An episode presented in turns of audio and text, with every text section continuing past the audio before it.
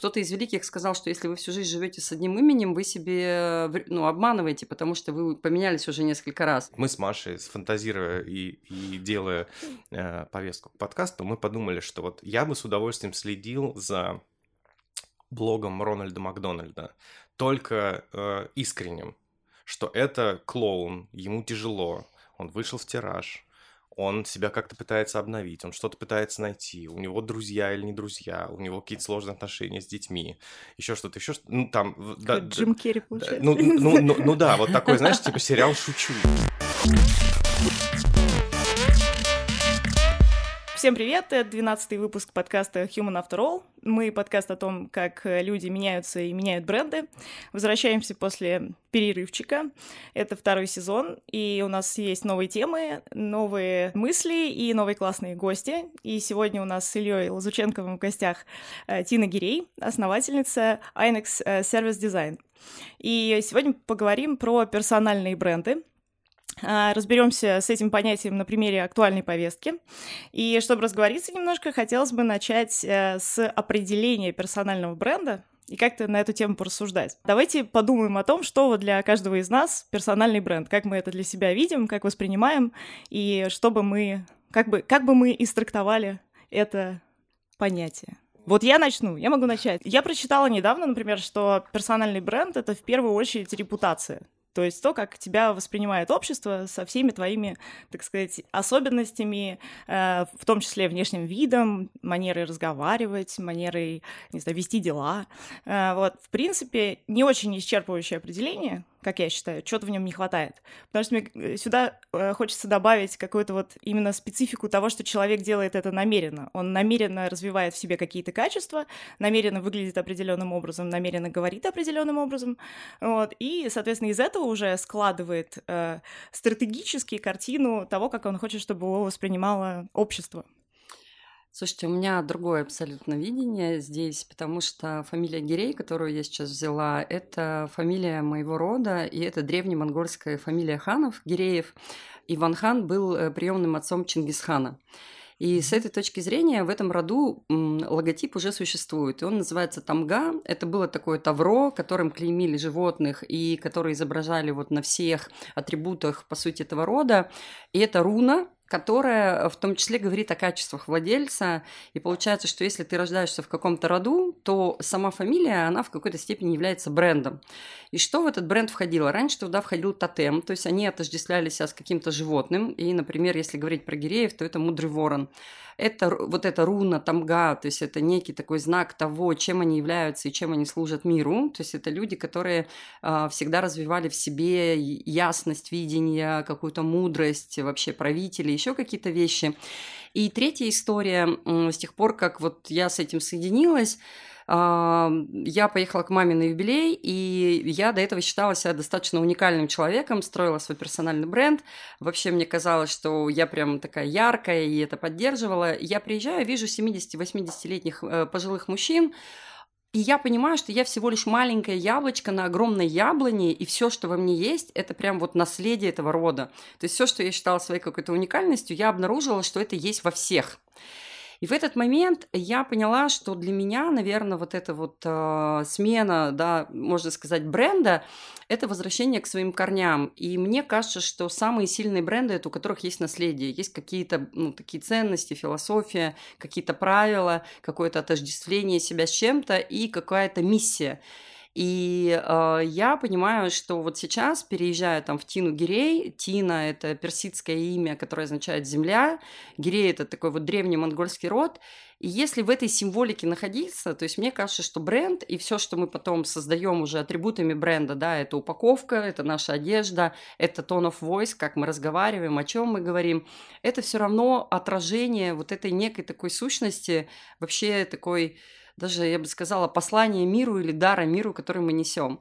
И сейчас вот для меня это был такой выход на новый уровень, и я поняла, что каждый человек может строить свой бренд вокруг экспертизы, может строить свой бренд вокруг, например, какого-то послания миру, но в конечном итоге, когда я задумываюсь о том, что это какое-то наследие, да, какой-то бренд, то я понимаю, что это не материальный капитал. То есть это то, кого я знаю, кто знает меня, это мой опыт, это моя мудрость, это моя философия, это мои принципы взаимодействия с миром.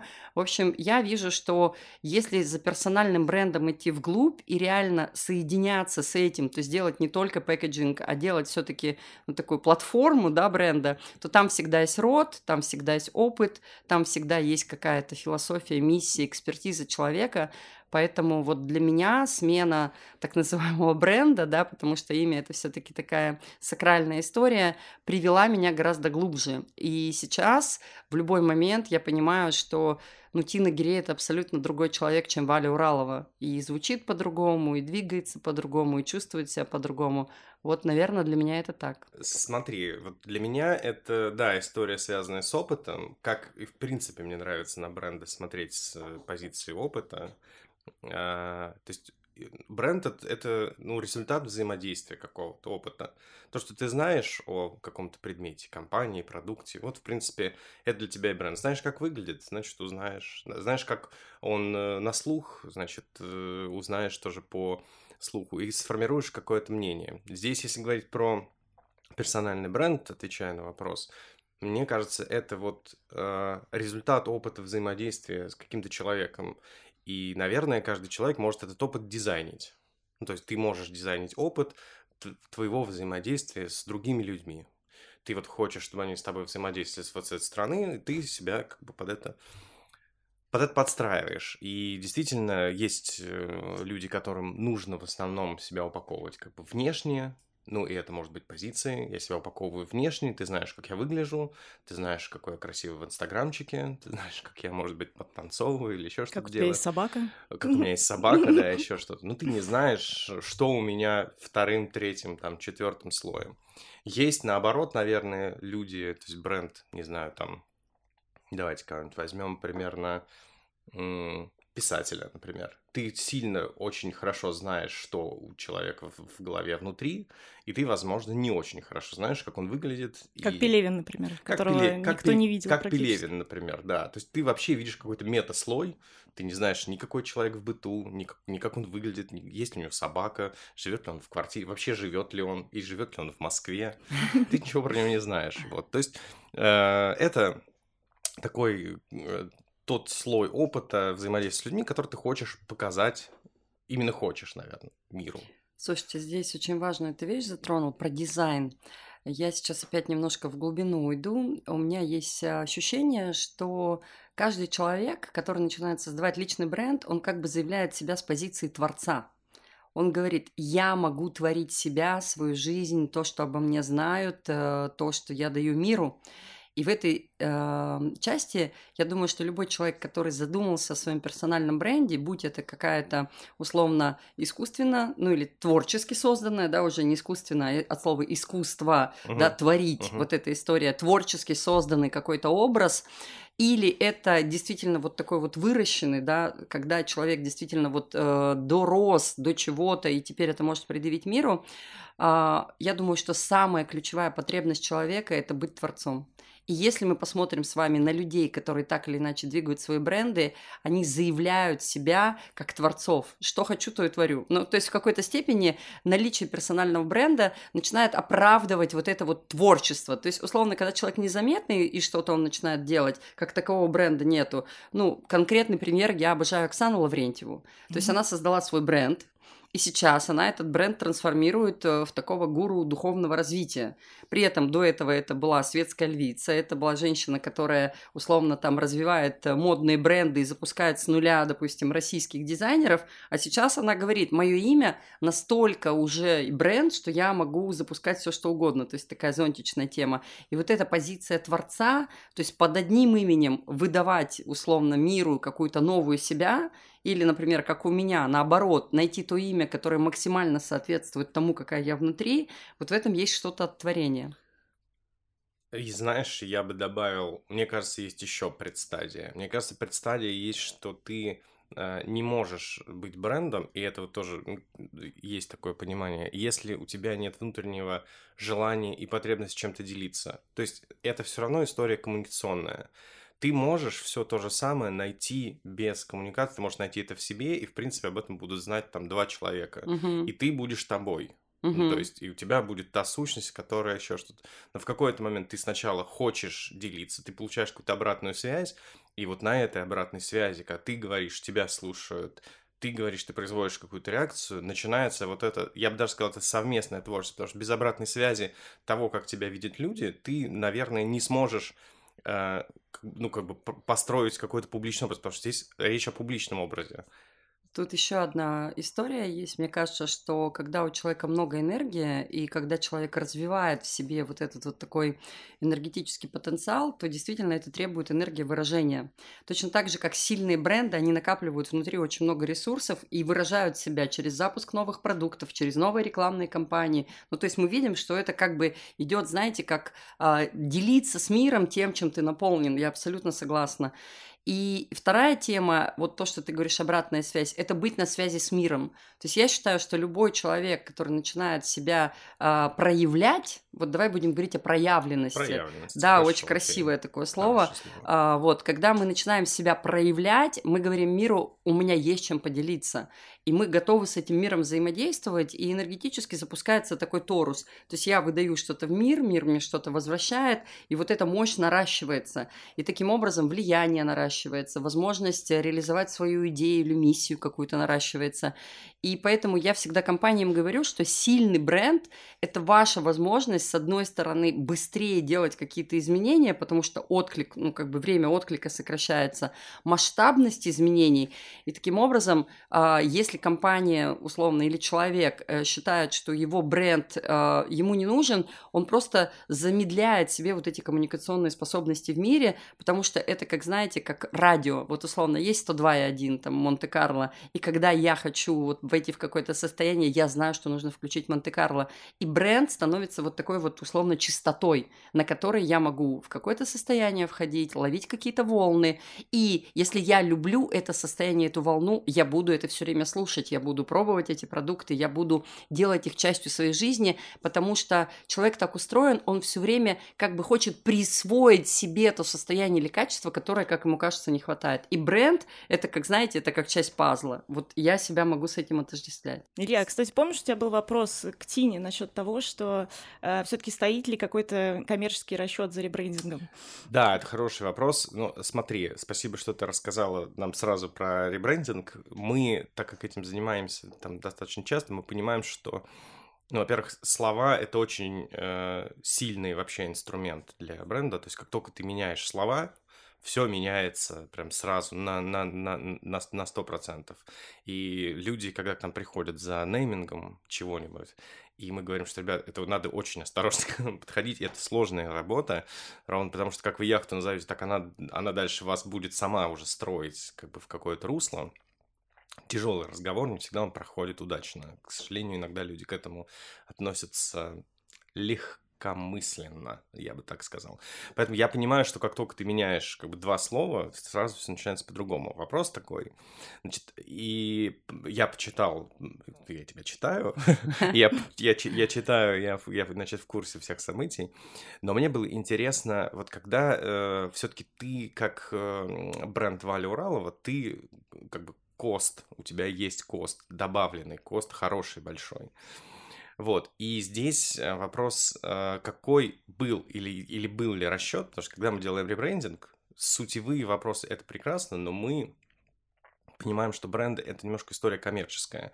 Это то, что надо продавать, не имея в виду продавать за деньги, а продавать за внимание. Я пытаюсь сказать, что есть ли за этим какой-то коммерческий расчет или как хотя бы какой-то коммерческий э, какая-то коммерческая подстраховка. Да, однозначно есть. И несмотря на то, что мы тут не говорим о профессионализме, да, но я очень много лет в маркетинге, и я здесь покажу, что у меня, как у любого человека, бренда, есть определенный жизненный цикл. И я увидела, что вот э, то, что несла Валя Уралова, ну, такой вот э, экс-топ-менеджер, консультант, еще какие-то вещи, само имя Валя, сама фамилия Уралова, а, во-первых, я из этого выросла. То есть у меня все началось с того, что меня люди так называют, а я не отзываюсь, у меня внутри ничего не отзывается. То есть я это переросла. То есть э, мне в этом году 45 лет, и я не чувствую себя больше Валей. Ну, то есть прям вот реально уже либо надо превращаться в бабу Валю, ну, как бы, да, вот такая история. Валентину. Валентина э, не совсем мое имя вот по звучанию, и вот даже ты сейчас говоришь. И Тина появилась как вторая часть Валентины. И я поняла, что я нахожусь в зените, мне в этом году 45 лет, я реально понимаю, что впереди еще 45 лет. И у меня появилось э, достаточно много таких э, желаний реализовать еще проекты, которые связаны не только с бизнесом, но при этом э, я понимаю, что в бизнесе, вот как ты говоришь, есть уже определенный value, да, который там ценность, там Вали Уралова, ее опыт, ее какие-то навыки. И вот чтобы это не потерять, я поняла, что Тина, потому что это вторая часть имени Валентина, и кто-то из великих сказал, что если вы всю жизнь живете с одним именем, вы себе ну, обманываете, потому что вы поменялись уже несколько раз. Поэтому Валентина, первую часть я жила как Валя, теперь я буду жить как Тина, и это гармонично, да, то есть в паспорте можно оставить Валентина. А вторая тема про Уралову, это очень личная история, но раз уж у нас такой подкаст, а, я была замужем, и это фамилия моего а, мужа. И когда я разводилась, а, моему сыну было всего 7 лет, и я оставила фамилию Уралова, потому что я в тот момент четко себя чувствовала Ураловой. И мне хотелось, чтобы я была Уралова, сын был Уралов. И в этом году ему стало 21 год, и я поняла, что меня больше ничего с этой фамилией не связывает. И для меня в ней ценности нет. Ну, то есть, вот знаете, как э, ну, тебя называют какой-то фамилия, ты смотришь и понимаешь, что это не моя фамилия. И я поняла, что следующие 45 лет, чем я хочу заниматься. Ну, естественно, мне нравится мой бизнес. Вторая тема. Мне очень нравится сообщество. И с этой точки зрения фамилия Гирей, вот такого большого рода, и вот эти вот монгольские ханы, мне кажется, это сильно про сообщество. Ну, то есть прям вот реально такая тема. А следующая тема. У меня очень много было в течение жизни таких вопросов касательно гендерного определения. Ну, то есть в России очень много таких клише про то, какой должна быть женщина. Вот она должна быть и такой, и такой, и такой. И когда я услышала Гирей, я поняла, что это фамилия, которая не склоняется, не меняется, ну, то есть с ней вообще ничего не происходит, и она не показывает, какого, условно, там, рода, пола, еще чего-то человек. И мне показалось, что вот сейчас наступил такой момент в России, особенно когда такой мягкий феминизм, когда мы обожаем наших мужчин, когда мы признаем просто их какую-то мощь, яркость, энергию, направленность, но при этом мы такие стали очень самодостаточны. Ну вот я считаю, что в России такой мягкий феминизм. И для меня фамилия Гирей, она про то, что такой мягкий феминизм, да, то есть я из этого рода, я ничья не жена сейчас, я там, мать, у меня есть сын, но он на фамилии своего отца, и для меня это, знаете, стало по-хорошему таким как бы декларацией своей независимости, прям по-честному. Если вот вернуться к тому, что ты говорила, мне показалось, что вот коммерция из всего этого имеет отношение только максимальная плавность, ну, максимально возможная плавность перехода из одного состояния в другое. То есть вот, ну, действительно то, что может как бы обезопасить это value, которое накоплено, там, там ценность для бизнес-сообщества, это то, что ты вот, ну, как бы из точки А в точку Б пришла максимально плавным для себя возможным способом нам очень не терпелось очень много подкастов обсудить э, Моргенштерна и его сотрудничество с Альфа-банком. О, да. Вот, потому что это такой яркий пример всего на свете. Ну, в общем, немножечко в курс дела. Э, собственно, Альфа-банк выбрал этого хайпового, замечательного исполнителя Алишера Моргенштерна и поставил перед ним задачу привлечь 100 тысяч лидов на оформление новых карт. Вот они сняли клип, который назывался «Клип за 10 лямов». Э, на него среагировала ФАС, э, началось разбирательство, и в этот момент Альфа-банк взял его на работу и назначил его директором по работе с молодежью, насколько я помню. Вот. Ну и дальше э, Недавно они подводили итоги, собственно, все это разворачивалось, разворачивалось. У него была отдельная э, страничка в интернете, где можно было оформить как раз под его, скажем так, э, брендом э, карту Альфа-банка. Вот, и вот они подвели итоги. Он даже перевыполнил план. 162 тысячи карт э, на этой страничке было оформлено. И средний возраст новых клиентов уменьшился до 19 лет, то есть кучу молодежи привлекли. Э, но вот сейчас они уже сотрудничество завершили. Так вот, о чем я хотела сказать, что меня почему-то, пока вот вы общались, э, была мысль, пульсировала в голове, а, что вот посмотрите там на того же Моргенштерна. Это довольно мощный персональный бренд, по нашим меркам, в том числе там и с большой коммерческой составляющей. Вот. Но я не вижу в нем а, какой-то сути внутренней.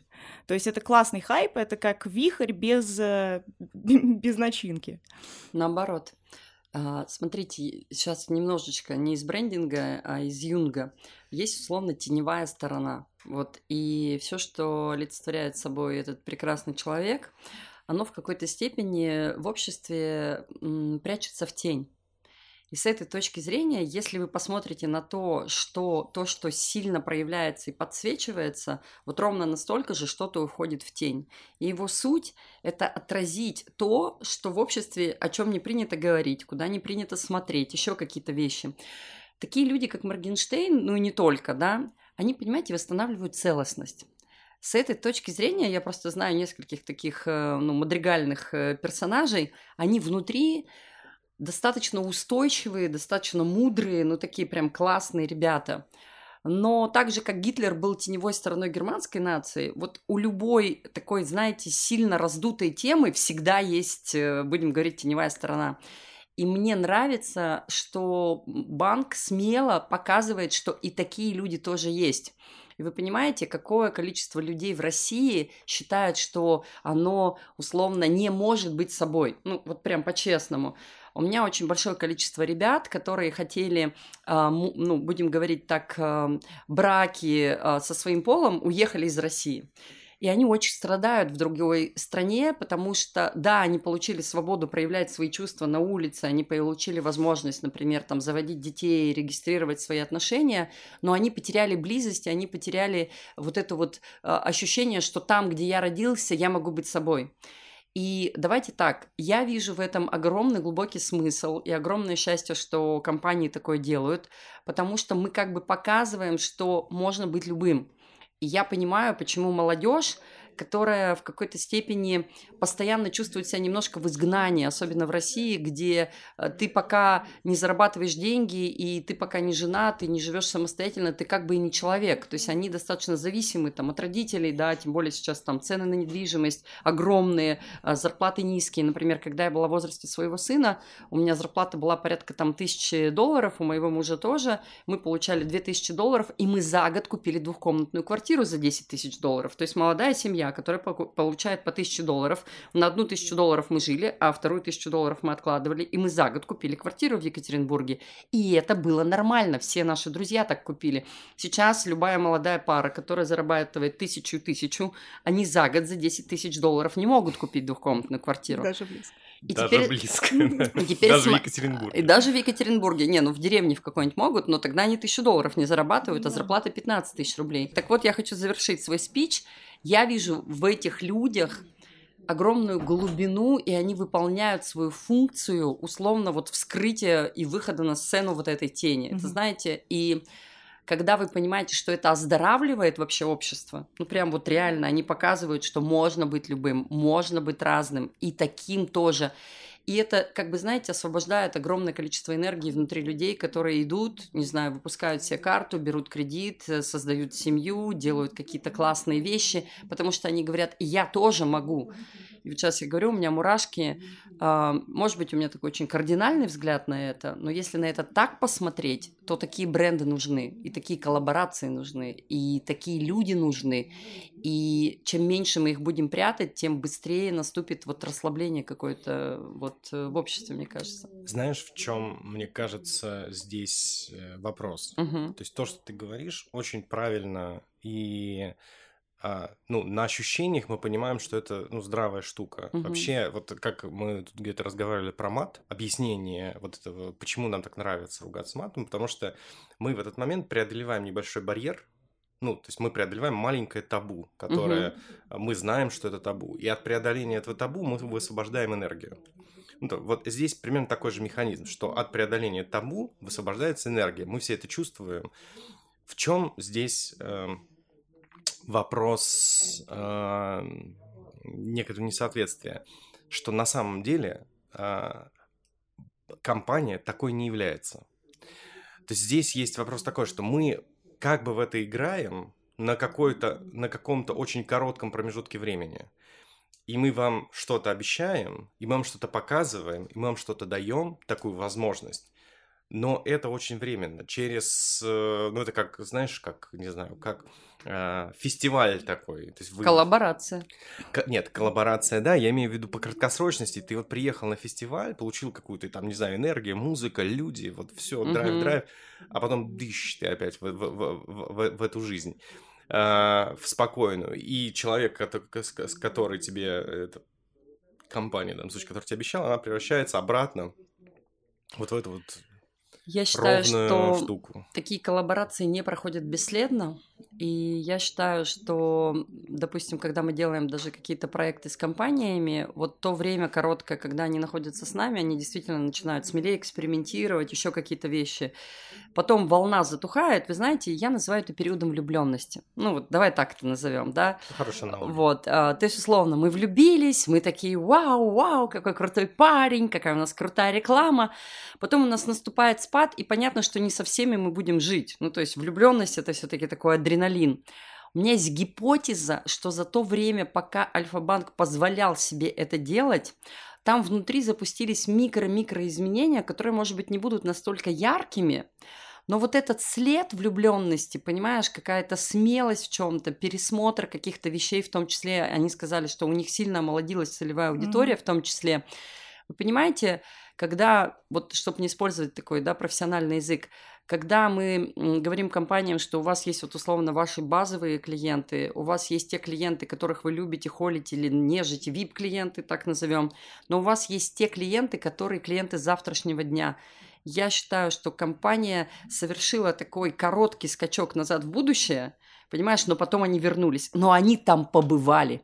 Угу. Это самая крутая штука побывать там, вернуться и понять, да, мы теперь понимаем, как нам надо дальше немножечко, ну, условно, там строить свою работу для того, чтобы вот через какое-то время, ну, там, 3-4 года, чтобы вот это стало для нас нормой. С этой точки зрения, ребята, это как э, очень крутой вот этот вот прыжок в будущее, и да, это возвращение в настоящий момент, но я уверена, там появились какие-то нюансы, мы увидим, и это, это тоже очень важная тема. Хороший и, Да, и вторая тема, давайте так, у Альфа-банка интересная стратегия uh, Me Too, да, то есть мы тоже. Они не, не вкладывают очень много денег в инновации. Они говорят, вот есть там уровень рынка, и мы будем их копировать. Ну, вот у них просто такая стратегия. Но посмотрите, с точки зрения коммуникаций, по-честному, Альфа-банк очень часто делает какие-то смелые вещи. Вот именно коммуникационные вещи у них достаточно смелые, яркие, открытые. И я благодарна им, потому что они всегда с точки зрения коммуникации и взаимодействия с людьми показывают, что опа, и можно по-другому. И знаете, на что это похоже? Это похоже на pop-up store, и мы, ну, это, это как фестиваль, но это pop-up store, это похоже на какую-то короткометражку, которую выпускает известный режиссер, но он показывает, что он об этом думает. Понимаешь, да, про что? То есть вот такие вещи, можно сказать, это какая-то такая вот, э, как это еще называется, когда спектакль вот только на один вечер, да, то есть он больше никогда не повторится, и это что-то уникальное. И я восхищаюсь, то есть вот как человек, у меня это вызывает восхищение, то есть они способны творить, в этом есть энергия, мы возвращаемся к тому, что бренд – это творец. То есть брендинг без творения, он, в общем, не существует для меня. Окей, okay. мысль хорошая. Тогда, если у нас там есть еще про Даню Милохина. Да. О, это вообще мой любимый персонаж. Вот, вот а, а скажи, пожалуйста, вот как ты... Я на ПМФ же с ним встречалась. Да, конечно. Да, мы как раз хотели этот пример автограф? привести. Э, нет, мы, я, я как-то спокойно к нему отношусь, то есть почему-то ничего, э, как тебе сказать, ничего привлекательного в этом образе для меня нету. Я не знаю почему. Ни, ни, ни, ничего меня не, не, не цепляет, не хочется рассмотреть человека Какую поближе. теневую сторону показывает Даня Милохин всей России? Давайте немножко про эту сторону поговорим. Про то, что мужчинам запрещено, быть, запрещено чувствовать. И э, за то, что мужчин очень часто называют женственными, если они открыто выражают чувства. Угу. И смотри, вот если это довести до апогея, да, вот прям вот реально до апогея, может ли такой, как Даня, называться настоящим мужиком? Ну, условно, понимаешь? Ой, это тяжелый разговор, потому вот. что у меня, у меня большие проблемы с... Э, настоящим мужиком? Э, не с настоящим... С понятием, с понятием настоящий мужик, потому что сколько, сколько бы ты ни копался в эту тему, ты понимаешь, что это, вот, знаешь, есть... Э, если ты смотришь Gravity Falls, не знаешь, не знаешь такой мультик? Нет, Там посмотрю. есть серия про мужика-тавров. Так, посмотрю, как... Gravity Falls. Да, да, когда, когда, когда мальчик 13-летний попадает, он, у, у него нет силы, и он не может э, там произвести впечатление на девушку, он попадает там Gravity Falls место, где собраны все аномалии, которые uh-huh. вообще возможны. Это вот такое типа uh-huh. место с аномалиями. И он попадает в мир, ну не в мир, а в секту мужикотавров, которые вот квинтэссенция, такие все накачанные, такие... Да, тестостерон. Тестостерон там бьет из всех щелей, вот. И вот, а, когда ты говоришь про настоящего мужика, ты приходишь к вот этому образу мужика-тавра. И да. тут в этом же моменте ты попадаешь, что он карикатурный, абсолютно. Да, да, да. Вот. И здесь, вот смотри, по поводу когда Дани Милохина... Это я... карикатурный образ антимужика, то есть, понимаешь? Карикатурный вот... анти... да. образ а, антимужика, это, ну, в, в, в нашей стране это немножко как бы гей.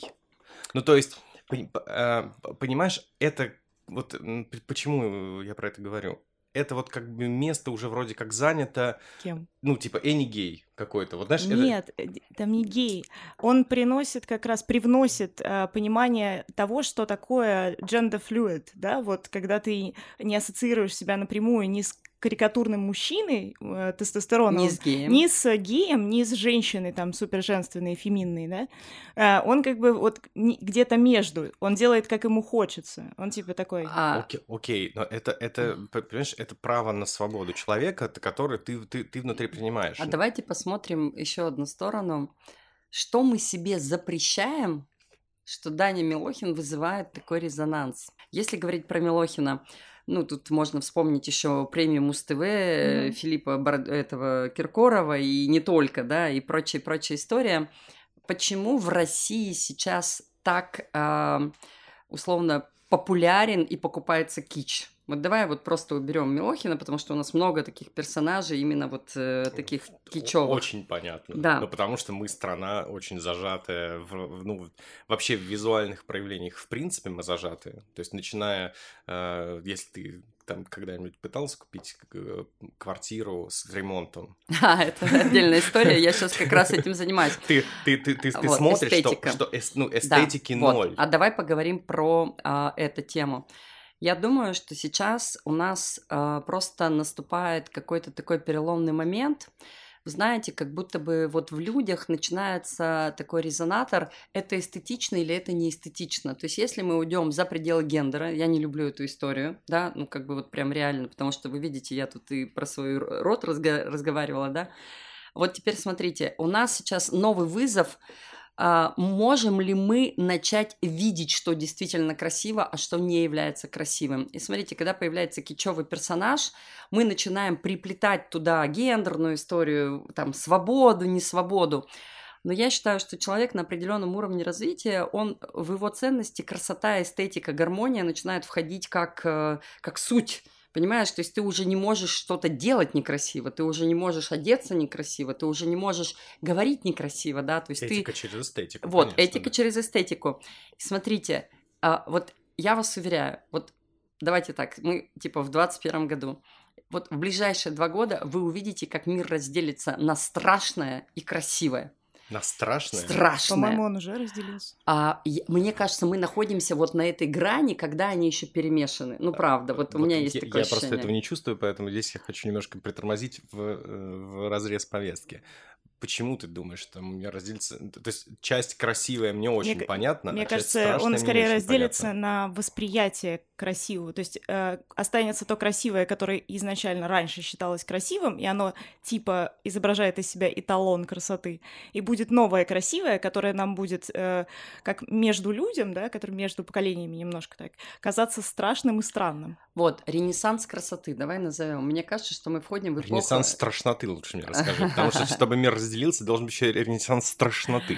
Да, а, если мы посмотрим на моду последних э, годов, то вот эти угли и кроссовки, ну вот эти страшные, какая-то обувь вообще абсолютно Ну, несуразная. Это очень субъективно. Я очень люблю. Вот, кстати. Как вот. человек в 90-е выросший, Вот, мне очень вот, это вот, нравится. вот, вот, вот. И теперь смотрите, мы возвращаемся во времена некого хаоса, и то, что я называю страшным, это удовольствие от хаоса. То есть, когда нету канонов, да, как раз про то, что ты говоришь, нету никаких правил, еще какая-то вещь. Потому что э, если мы посмотрим на Россию за последние сто лет, то именно во времена хаоса были какие-то вспышки, там, не знаю, предпринимательства, бандитизма, еще чего-то. То есть, когда люди вокруг чего-то объединялись Смутное время. смутные времена. Вот ты понимаешь, я считаю, что когда начинается большой всплеск кича, ну вот, да, только он сейчас в другом месте просто происходит.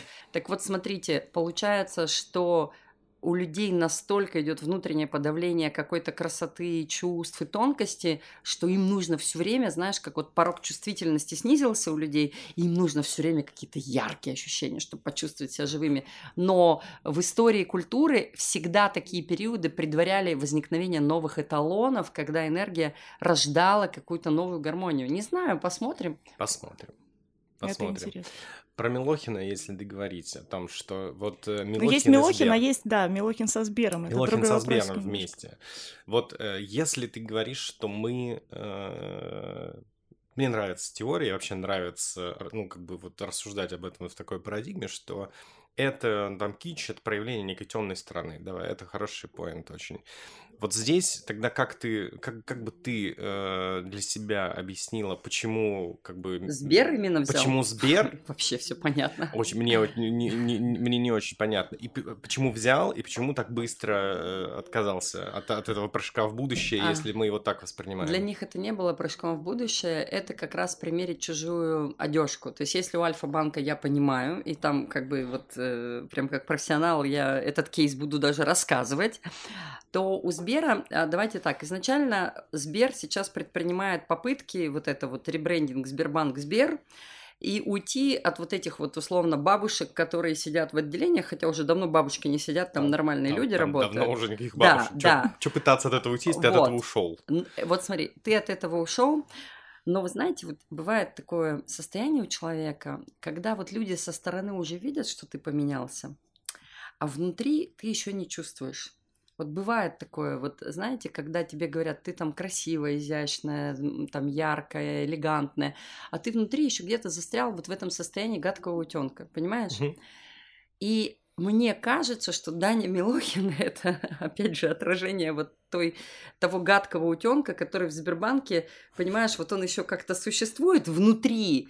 Вот это вот ощущение, что мы должны доказать что-то. То есть здесь это абсолютно вот не стратегическая тема. То есть я когда на рынок смотрю, ну вот, да, я понимаю, что это вот какой-то, знаете, как, эм, типа, ну вот посмотрите, мы даже вот это можем, мы уже точно вот не те старые. Ну то есть вот, Ага. понимаешь, про что? Они за наш счет устроили себе сеанс психотерапии. Слушай, и знаете как? Вот это когда, например, непризнание себя нового, тотально прожившего, ну это как вы знаете, женщина иногда раз и начинает в девочку играть. Ну вот типа, да, ну я же еще такая.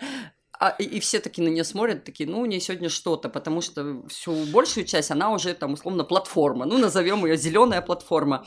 А тут раз и, и как бы и раз и в платьишке в розовом выскочить и пописить, сбегать, еще какие-то Слушай, вещи. это знаешь, как выглядит? Эти, вот есть такую метафору. Это выглядит примерно так. Вот э, есть человек, и у него все новое. У него новые машины, у него новая одежда, у него новые друзья, у него новое все. У него новые, эм, это сам, новые привычки. Он по-новому думает, по-новому работает. И он такой, я... Что-то не хватает. Да. Тут, тут кто-то проходит мимо, говорит, можешь шпица возьмешь на руки? Он такой, да, возьму шпица. И вот в этот момент, от магического шпица, он берет себе на руки, такой, сложилось. Вот теперь, наконец-то, Я я, новый. я новый. Это одна история. А вторая история, если говорить про архетипический образ бренда, а, ну вот э, можно использовать э, там условно метафору там ребенок, подросток, там взрослый или там бог, да, ну вот какие-то возрастные истории, а можно использовать другие метафоры. Так вот, мне кажется, что у Сбербанка сейчас идет поиск того, мы кто для России. Вот понимаете, потому что сама по себе технологическая платформа, куда они напихивают все, Рутуб, и там аптека, книжный, ну то есть там столько всего, А мне кажется, в России кризис смыслов. И с этой точки ну. зрения... Вот это поворот. То есть Сбербанк, понимаете, он настолько как бы ресурсная такая тема, что сейчас вот либо там случится вот это вот четкое определение смыслов, ну вот со всей вот этой вот платформой, либо мы будем видеть, что это, ну, как бы периодически будут выстреливать, а может это, а может это, а может это. И это грустно, потому что зрелость, наверное, человека самого и бренда заключается в том, что я вот это точно да, а вот это я точно нет. Ой, слушай, здесь вот я не могу не сказать, потому что это, ну, это, наверное, может быть со стороны такое видение. Вот э, следя за персональными брендами, у меня очень часто такая мысль возникает. Особенно за людьми, которые, которых ты знаешь давно которые задаются вопросом «Кто я?». А, мне кажется, что иллюзия в том, что ты можешь ответить на этот вопрос Навсегда. надолго. Нет. На- на- даже надолго. А сейчас? На сейчас ты можешь ответить. Но вот ты говоришь про Сбер, что вот когда это уже мы ответим себе уже на этот вопрос, кто я, но вы ответите на вопрос на очень короткий промежуток времени, дальше надо будет его снова задавать, потому что вы тут же придете в движение. Смотри, а, вот это одна парадигма, и именно поэтому мы, русские, непредсказуемы для мира. Мы как бы абсолютно совсем не смотрим в сторону наследия. И вот понимаешь, с одной стороны, смыслы могут меняться. Ну, то есть, условно, даже предназначение, да, я думала, что я вот для этого, а теперь я вот для этого. Но есть еще более высокая такая категория, это некое наследие. И вот когда я смотрю на бренды, которые, которым я действительно доверяю, понимаешь, они в этом наследии, они понимают, что они оставят. Ну вот условно там возьмем любимый Луи Виттон. Они вытворяют все, что хотят. Такая коллаборация, такая, с таким дизайнером, с таким. Ну то есть там иногда такие вещи, я вообще не понимаю, как это можно одеть. Но у них есть четкое понимание, что все это является определенным наследием. Louis Vuitton Foundation, еще какие-то вещи, ту работу, которую они проводят. Я говорю про смыслы. С одной стороны, мы можем экспериментировать, но с другой стороны, очень важно, что мы оставляем. И вот это наследие, которое останется после нас, чем мы запомнимся, какими а, изменениями или что мы поддерживаем. И, например, вот весь мир сейчас живет вот в этих там целях э, устойчивого развития, да, и там и про воду, и про здоровье, и про а, разность людей, про diversity. И я смотрю, как мы в России все время как бы пытаемся найти какой-то свой путь. Ну, то есть, вот условно, там, весь мир пользуется Гуглом, мы создаем Яндекс, ну, и так далее, и тому подобное. Не везде, но, но во много где Да, пытаемся. но тем не менее мы не хотим никому присоединяться. И с этой точки зрения наши российские компании всегда будут э, вот вместо такого, знаешь, сохранения, приумножения вот этого какого-то наследия, вот этой какой-то такой значимости и, и долгосрочной перспективы, то, что было у купцов, например, до революции, да, там Мамонтовы, еще кто-то, они там, не знаю, строили железные дороги, ну, в общем, много чего делали, и делало это не государство, это делали люди. И вот здесь э, я думаю, что опять же, такой кризис, знаете, такого вот э, меценатства, предпринимательства в том, что мы никак, наш частный бизнес не доходит до того уровня, когда все стабильно и спокойно, и мы можем инвестировать в страну, и поэтому по-прежнему вот эти государственные структуры, они, в общем, тоже как бы, ну, пытаются как-то экспериментировать. В общем, здесь какой-то пока для меня неясный рисунок, но то, что а самоопределение компании хотя бы на какую-то ближайшую перспективу, зачем мы стране, особенно такого масштаба, как Сбер, ну, явно Должно быть. должно быть Должно. однозначно. Хорошо. Э, Мы очень хотели обсудить тему виртуальных инфлюенсеров. Это виртуальные модели, и виртуальные блогеры, Мгм. которых создают с помощью CG-технологий. Вот. И дальше, соответственно, они в социальных сетях э, проявляют всяческую активность. У них бренды размещают дорогущую рекламу, там несколько тысяч долларов за пост, там до 10. Вот, при том, что это просто, грубо говоря, персонаж, которого никогда не было, но он ведет какую-то вот эту фейковую 3D-шную жизнь в Да, интернет-пространстве. Вот, вот, да, здесь смотри, э, мы же следим, ну, ну, на самом деле, мы же следим за людьми, которых мы ни разу в жизни не видели. Ну, возможно, там, да, и большинство людей никогда в жизни не Но видели. мы уверены, что они живые. Но мы уверены, что они живые, потому что за ними стоит некоторая как бы история. То есть мы на самом деле следим за их внутренней как бы динамикой истории. И это, как ну, мы предполагаем, да, что это, как и многое другое, можно э, создать технологически. Ну, то есть это не будет живой человек, но это будет цифровая личность какая-то, с которой что-то происходит. Мы с Машей, фантазируя и, и делая э, повестку к подкасту, мы подумали, что вот я бы с удовольствием следил за блогом Рональда Макдональда, только э, искренним, что это клоун, ему тяжело, он вышел в тираж, он себя как-то пытается обновить, он что-то пытается найти, у него друзья или не друзья, у него какие-то сложные отношения с детьми, еще что-то, еще что-то, ну там... Да, Джим Керри, получается. Ну, ну, ну, ну да, вот такой, знаешь, типа сериал «Шучу», да, такой, знаешь, что вот он, он как бы... Смех сквозь слезы. Да, смех сквозь слезы, новая искренность такая, да? Вот я бы с удовольствием за это наблюдал, хотя я понимаю, что его нету как бы в жизни. И то же самое, как ты следишь за вымышленными персонажами в сериалах, там, не знаю, где-то еще, то же самое ты можешь делать с, э, с, с брендами, то же самое ты можешь создавать какие-то цифровые личности. Давай про это немножко поболтаем. Что думаешь?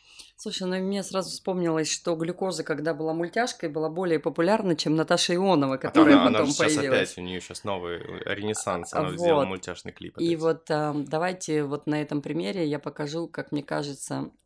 Дело в том, что когда мы маленькие, мы рисуем вот этих выдуманных персонажей, и силой своего воображения создаем а, их какими-то либо идеальными, либо наоборот сильно плохими, либо еще какая-то тема. Ну и вообще, вот если говорить, например, про метод Лего Сириус, когда человек растождествляется с собой и переносит свои чувства или еще что-то на какого-то персонажа, пусть он из Лего сделан, или это мультик, или еще что-то, он как бы становится более честным потому что а, в этот момент ему становится не страшно. Так вот, когда мы говорим про выдуманных персонажей, вы знаете, там э, есть так называемое бессмертие. С ним ничего не может произойти. Ему можно нарисовать новую жизнь, ему можно нарисовать э, бесконечную молодость, еще что-то. И вот это наши э, мечты о вечной жизни, о том, что можно стереть то, что случилось. Вот э, в одном э, серии мы расстались, а в другой серии мы нарисовали, и мы снова вместе и любим друг друга, а в третьей серии мы нарисовали себе 85 детей. Вот это магическое мышление ребенка, Понимаете? То есть э, человек как развивается? У него сначала магическое мышление. Захотел, нарисовал, и все это существует. Потом героическое мышление. Кто, если не я? А потом такое символическое мышление. Ну, наверное, в этом есть какой-то смысл. Мы сейчас, да, явно на этой стадии узнали себя. Вот, мы можем э, там дальше говорить. Нет, в этом точно есть какой-то смысл, но, наверное, сказать я его сейчас не хочу. Да, да, да, да.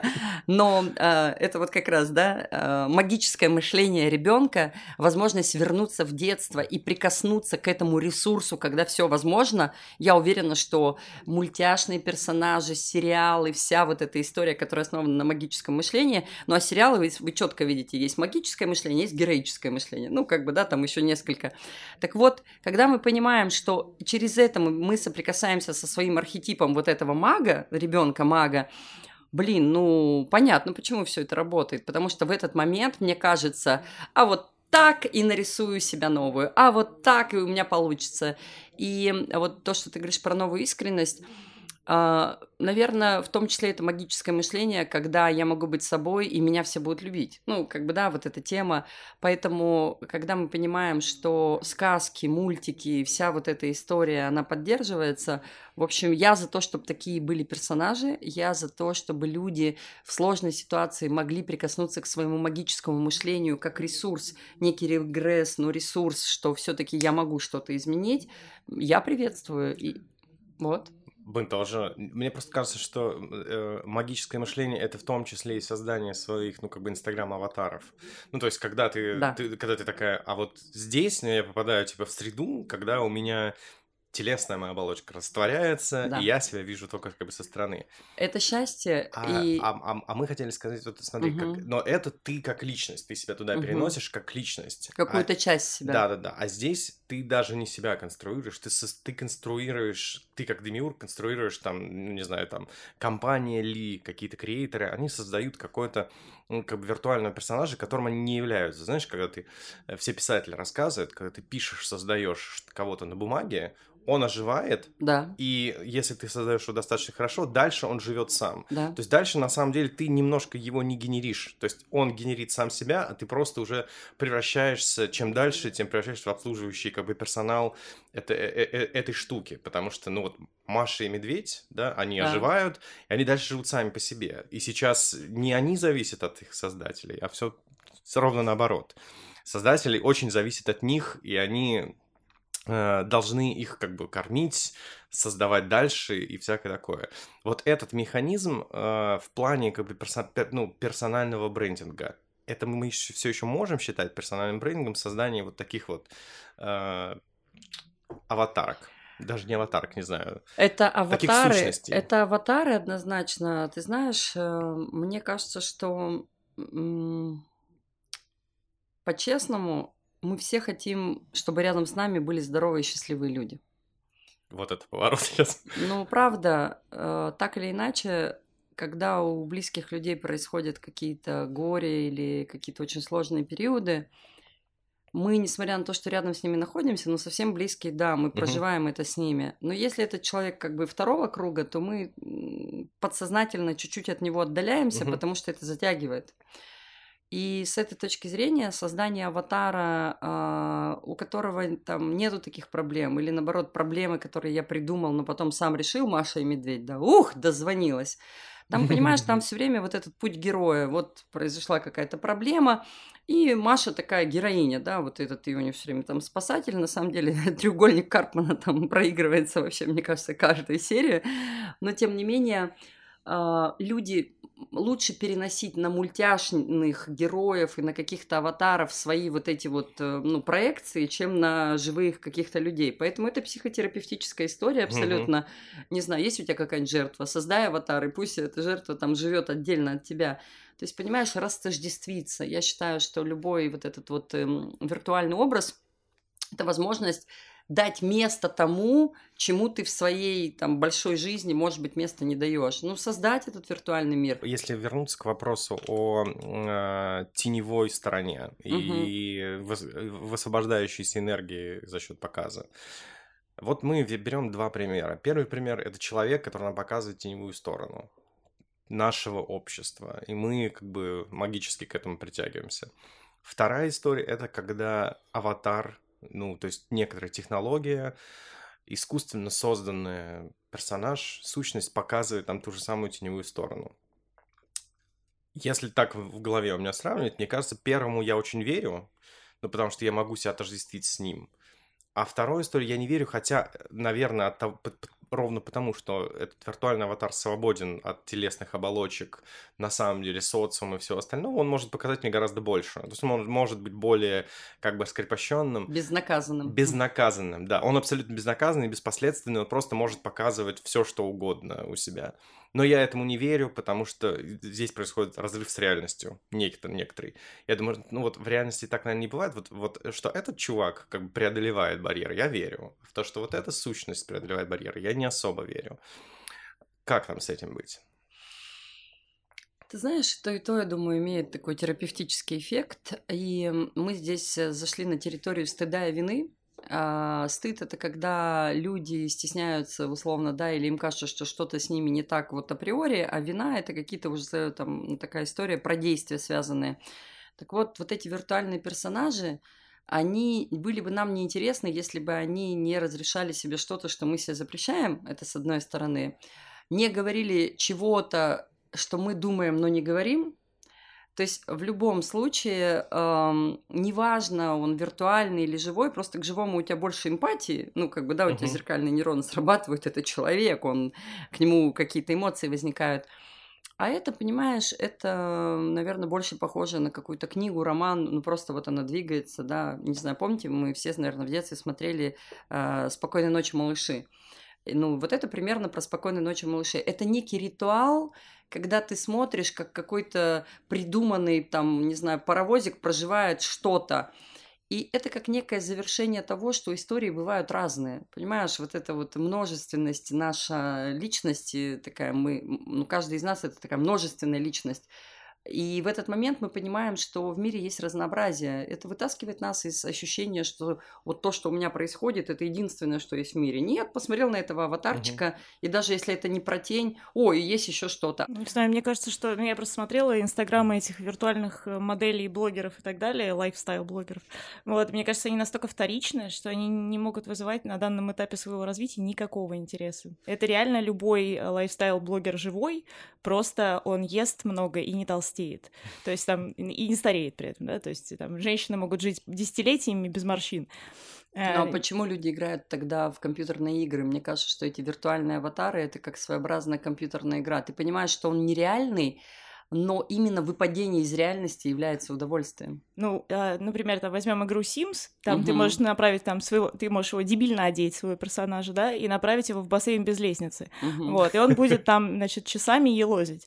А здесь ты не можешь повлиять на жизнь этого виртуального блогера, его создает какая-то компания, да, какие-то люди, которые точно знают, что сейчас на хайпе, там, не знаю, есть боулы, и поэтому их э, персонаж ест боул, вот, то есть они как бы не позволяют тебе вторгнуться в его пространство. В этом же весь интерес. Слушайте, это крутая тема, это как некие такие социсследования. Посмотри, как живут виртуальные персонажи, это как некий тренд э, того, да, что но, сейчас но, слушай, но мы, но мы же ровно и так черпаем информацию об этом мире, там, да, и мы идем за блогером, ну, мы, там, мы смотрим кого-то блогера, а он говорит, знаете, я тут что-то там, да, с ним случилось. Мы это воспринимаем как новости лайфстайла какого-то. Я вот оделся так-то, я съел это, я там, не знаю, накрасился так-то, я купил себе такую-то машину, я съездил туда-то.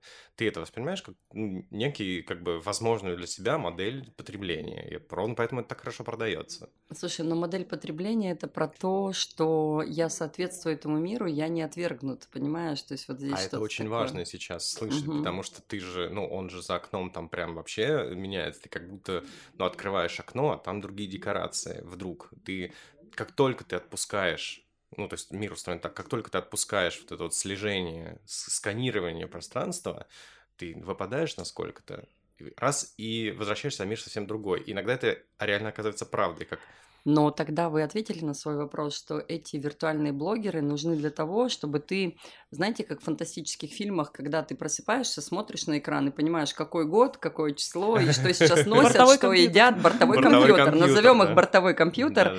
И это точно это. Помните, во всех фантастических фильмах там просыпается и голос ему какой-то говорит, сегодня 20 июня там такого-то года, и сейчас э, вам выйдет та одежда, которую сейчас носят. Так что мы, ну, нормально в, это, в этом плане. Это такой, знаете, постоянный Двигаемся по скан. Нормально все. Ежедневное путешествие в будущее такое, я, я понял. Нет, это знаешь как, это обретение себя в настоящем. И сверка, и сверка того, что, а, все, я в 21 году. Что сейчас носят? Ну, мне кажется, что у Ильи шортики явно не из 21 года. Например, да, что-то сегодня тебе виртуальный твой инфлюенсер не подсказал, какие шортики носят в 21 году. Ну, например. Угу. Да. Ну, да. Нашли, мне кажется. Нашли, окей. Да. Да. Что? Собственно, наши а, темы мы... подошли к концу. Те, те, те, темы подошли к концу. Ну что ж, разговор великолепный. Насыщенный. Да, мы просто сами соскучились, потому что мы очень давно не, э, не входили да. с Машей в студию. В общем, мы так... Вы прекрасны. Спасибо, ты тоже. Вот, желаем тебе чего, успеха в... Ну, мне кажется, все так цельно у тебя сложилось, что, в общем, э, просто остается тебе пожелать наслаждаться тем, что ты, значит, сделала и какие-то решения приняла. Мне вот со стороны кажется, что все очень правильно и все очень классно. Вот. А тему как бы персонального брендинга, мне кажется, больше бы людей подходили бы к этому осознанно, потому что вот мне кажется, что, к сожалению, оболочек, ну, как и в продуктах, как и в компаниях, оболочек больше, чем как бы сутевых вещей. И, с одной стороны, в общем-то, и жаловаться это не нужно, потому что иногда какой-то один из наших клиентов, люди-то в основном не очень глубокие, к сожалению, да, то есть мы для них генерируем смысл, а они их не всегда считывают. А с другой стороны, конечно, э, порочный круг э, бессмыслия должен, должен, должен разбиваться с той стороны, с людей, которые смысл создают. В общем, потому что те, кто их слушает, вряд ли их смогут Слушайте, у меня здесь э, под конец возникло четкое понимание, что есть определенная кастовость, мы все разные, не всем нужны смыслы. А, и если мы прям посмотрим на это как на такую устойчивую систему, условно, некий такой человеческий муравейник, то вот этот наш коллективный разум, он совершенен. То есть есть люди, которые мыслители, будем их так называть, которые что-то осмысливают, да, там разговаривают на эти темы, как-то осмысляют. Есть люди, которые делают, и им не надо для этого думать, им надо прям делать, они в этом кайфуют. А, есть люди, которые креаторы, они что-то все время придумывают, новые смыслы, еще что-то, еще что-то. Если посмотреть на это как на некий коллективный разум, то мы в такой гармонии. И, с одной стороны, мы делаем дефиниции, разделяем что-то, чтобы понять феномен, но если мы потом опять это все э, в общий котел бросаем, то это какой-то вкусный супчик вселенной, который мы едим. Да, да, да, это правда. Ну что ж, великолепно, ну, поболтали, да. спасибо. Да, спасибо. Спасибо большое. Вот, прощаемся. А, вы, наши замечательные слушатели, пожалуйста, подписывайтесь на наш подкаст, делитесь им с друзьями и знакомыми, которым это может быть интересно. До следующего выпуска. Пока. Пока. Пока.